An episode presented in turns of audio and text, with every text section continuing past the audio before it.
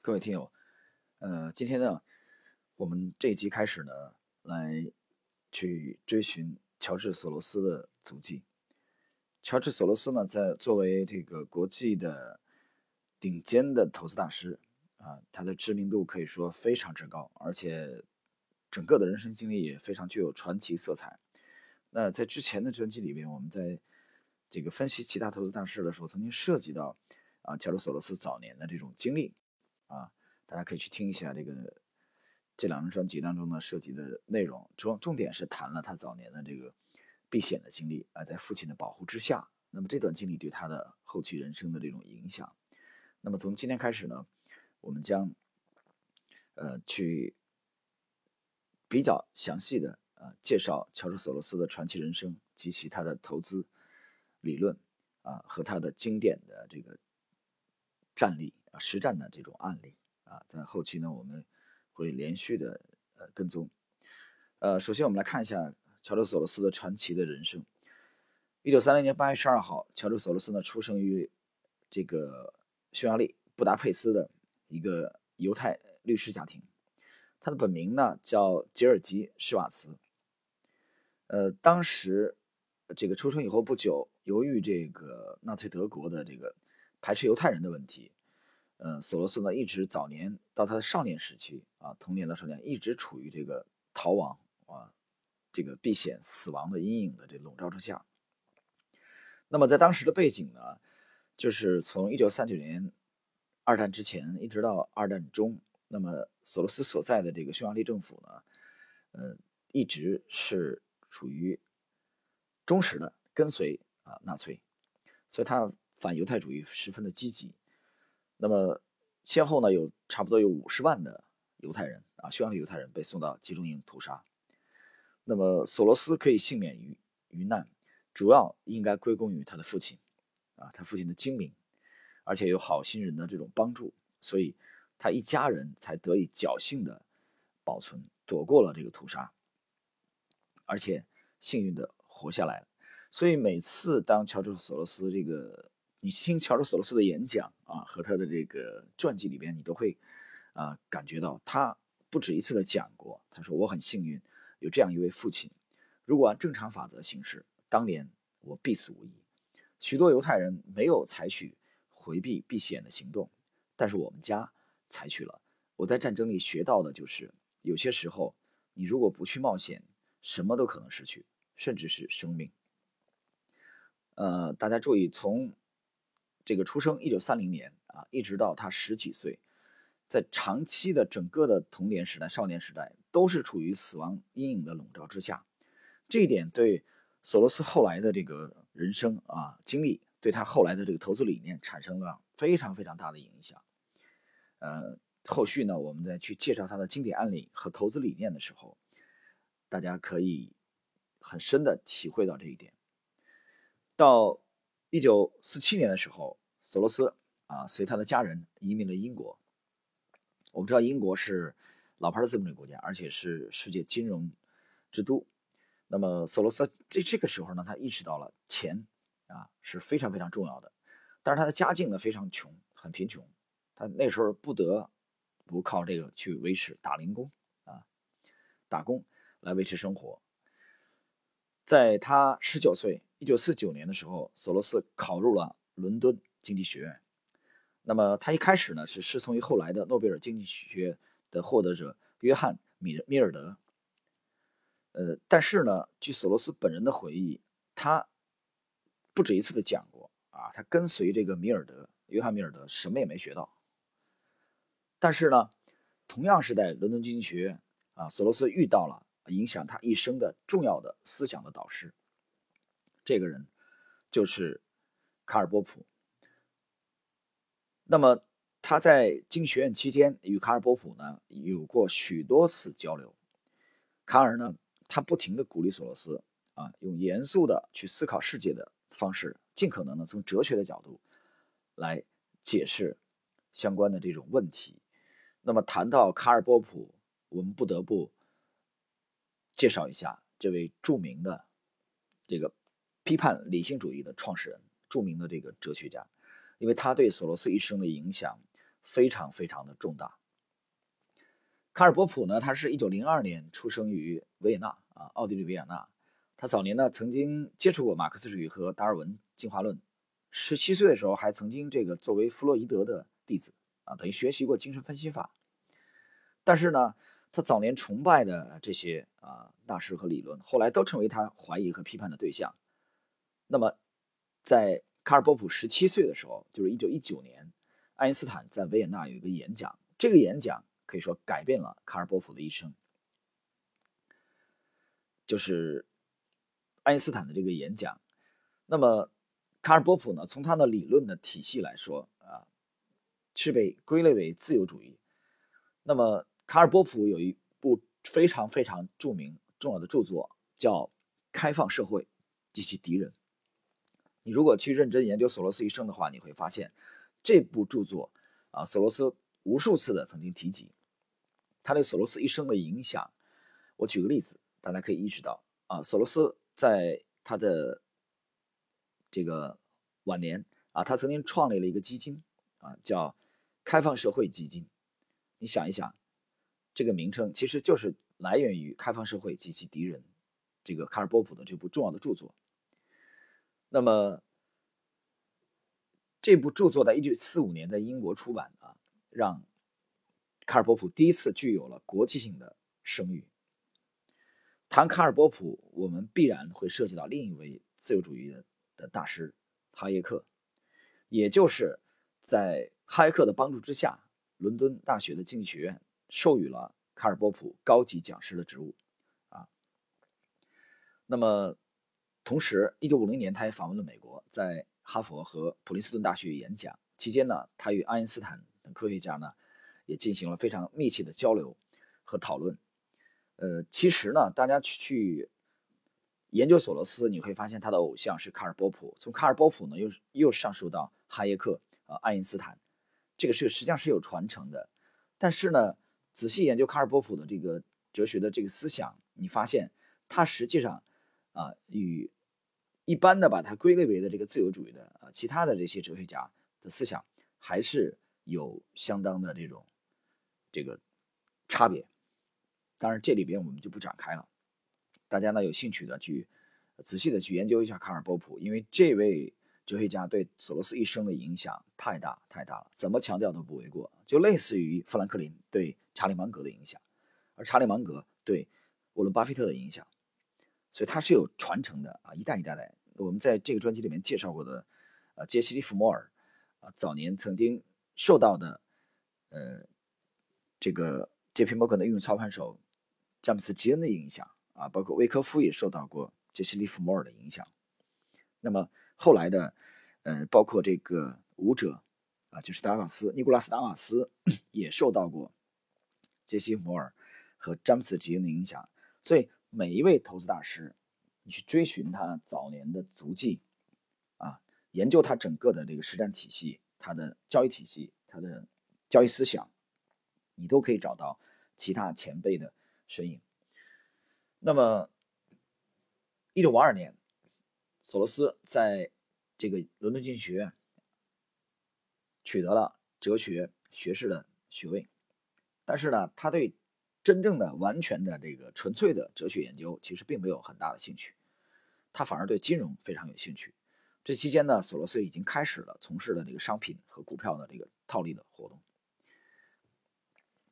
但是没有过多长时间，索罗斯发现啊，他的身份和阶层地位啊，在伦敦这种讲究门第、等级森严的社会，没什么太大的机会啊。坦白来讲，他当时就是一个屌丝，怎么不是屌丝呢？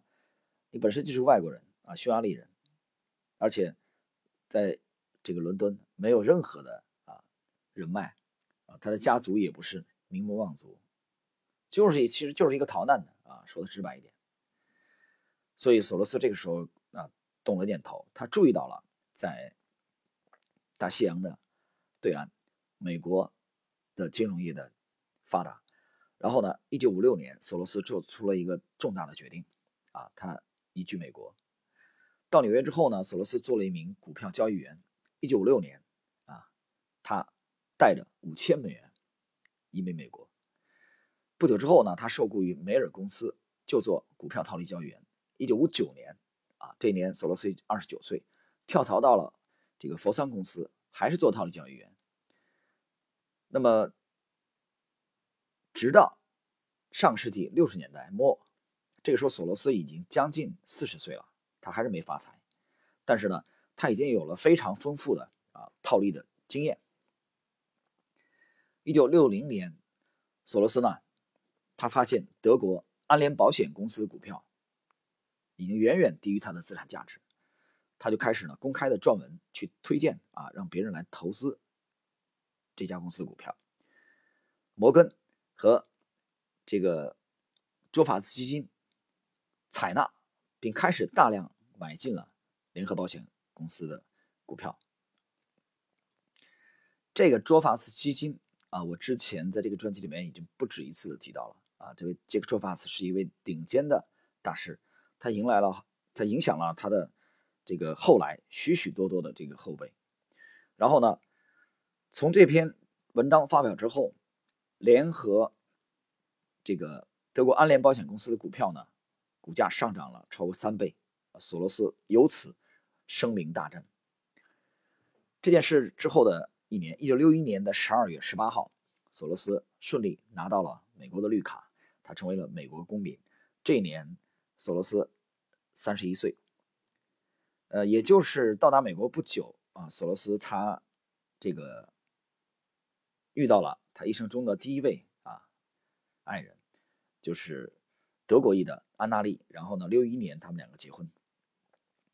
一九六三年，索罗斯由于精通这个多种欧洲语言，比如说德语啊，比如说法语啊。你想他出生那个位置啊啊，这个布达佩斯啊，匈牙利的布达佩斯啊，他对德语、法语都比较精通，啊，都比较这种情况下呢，开始被派遣啊，去经营欧洲的这个证券交易所的啊这个业务，然后呢，从事这个欧洲的国外的这些证券分析。一九六九年，索罗斯成立了双鹰基金啊，这个双鹰基金我们之前不止一次提到过啊。也就是这个 Double Eagle Fund 担任基金经理，在这个期间，就是管理这个基金期间啊，这个时候索罗斯已经三十九岁了，他逐渐形成了自己的这个投资理念和思路。一九七三年，索罗斯他决定自己创业，这一年他已经四十三岁了啊，他离开了老东家，与他的助手，这个助手也是鼎鼎大名，我们在九大投资基金访谈录里边有过详细的介绍啊，也非常非常有个性。这个人就是吉姆·罗杰斯，与他一起共同创建了索罗斯基金公司。这公司呢，开始的时候只有三个人啊，就就是这哥俩。索罗斯负责交易啊，罗杰斯负责研究，另外一个就是秘书。一九七三年，索罗斯啊和罗杰斯成立了这个索罗斯基金公司。当年他们就重仓投资国防类类的股票，结果就获利。啊，超过百分之十七。一九七五年，索罗斯四十岁，呃，四十五岁这一年，他再次出手做空雅芳。我们知道雅芳呢是那个著名的化妆品的呃公司，他开始做空。那么索罗斯呢，以一百二十美元的市价借了一万股的雅芳公司的股票卖出，结果雅芳呢果然持续暴跌。两年以后，索罗斯呢用二十美元的市价。购回了这一万股的雅芳，大赚了一百万美元。这个时候，索罗斯四十七岁。呃，在和罗杰斯合作的期间，索罗斯基金的净值呢增长非常的迅速。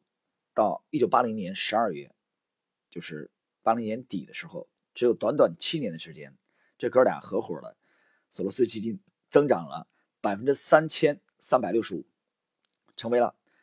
华尔街的翘楚。一九七九年，索罗斯呢决定呢把他公司的名称更改为量子基金。啊，这个名称其实是来源于量子力学当中的测不准定律。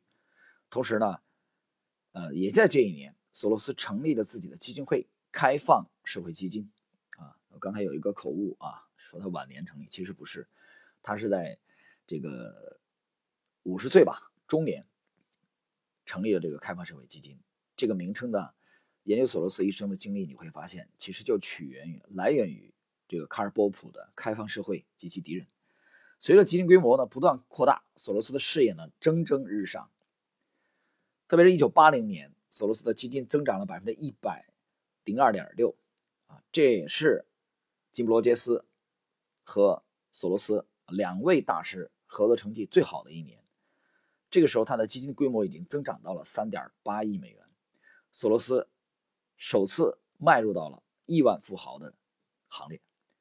但是也就在这个时候。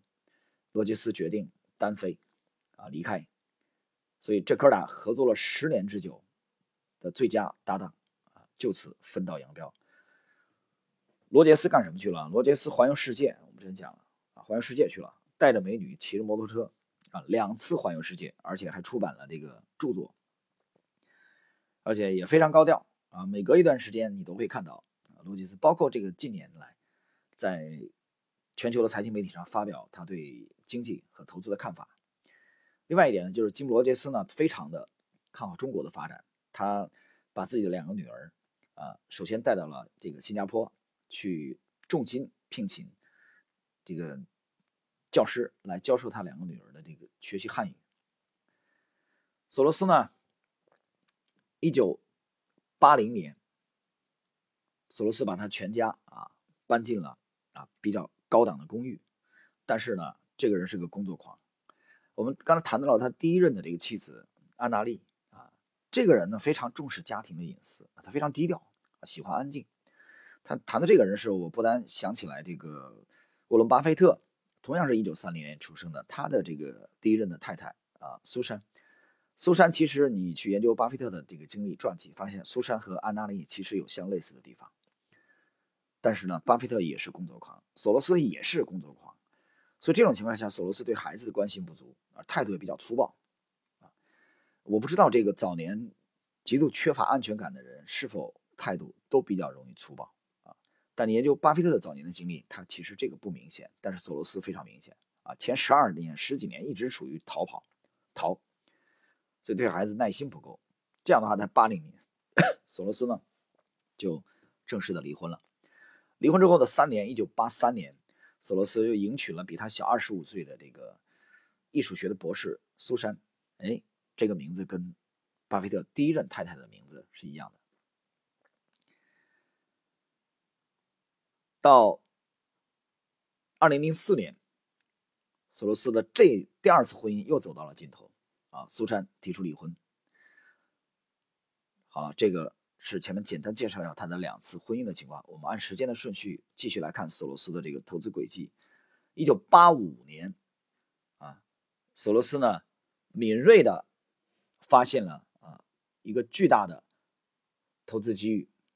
这个投资机遇就是从八一年开始，美国的罗纳德里根入驻白宫，他开始推行里根经济学啊，并且努力的去维持美元的强势。让美国经济的一片的欣欣向荣。索罗斯呢，将这个称为里根大循环，但是他认为，呃，索罗斯个人认为，这个成功的可能性非常小，因为他认为当时强美元，美元的过于坚挺和实际利率居高不下，势必会削弱啊联邦赤字政策的刺激效果，并进而去打击美国经济。呃，事实情况正如索罗斯所预。测的那样，一九八五年，美国的出口啊，因美元汇率太高而受阻；进口因为日本商品的廉价而大增，所以它的贸易逆差急剧的增加。于是，索罗斯开始坚定的放空美元，同时呢，做多这个德国马克和日元。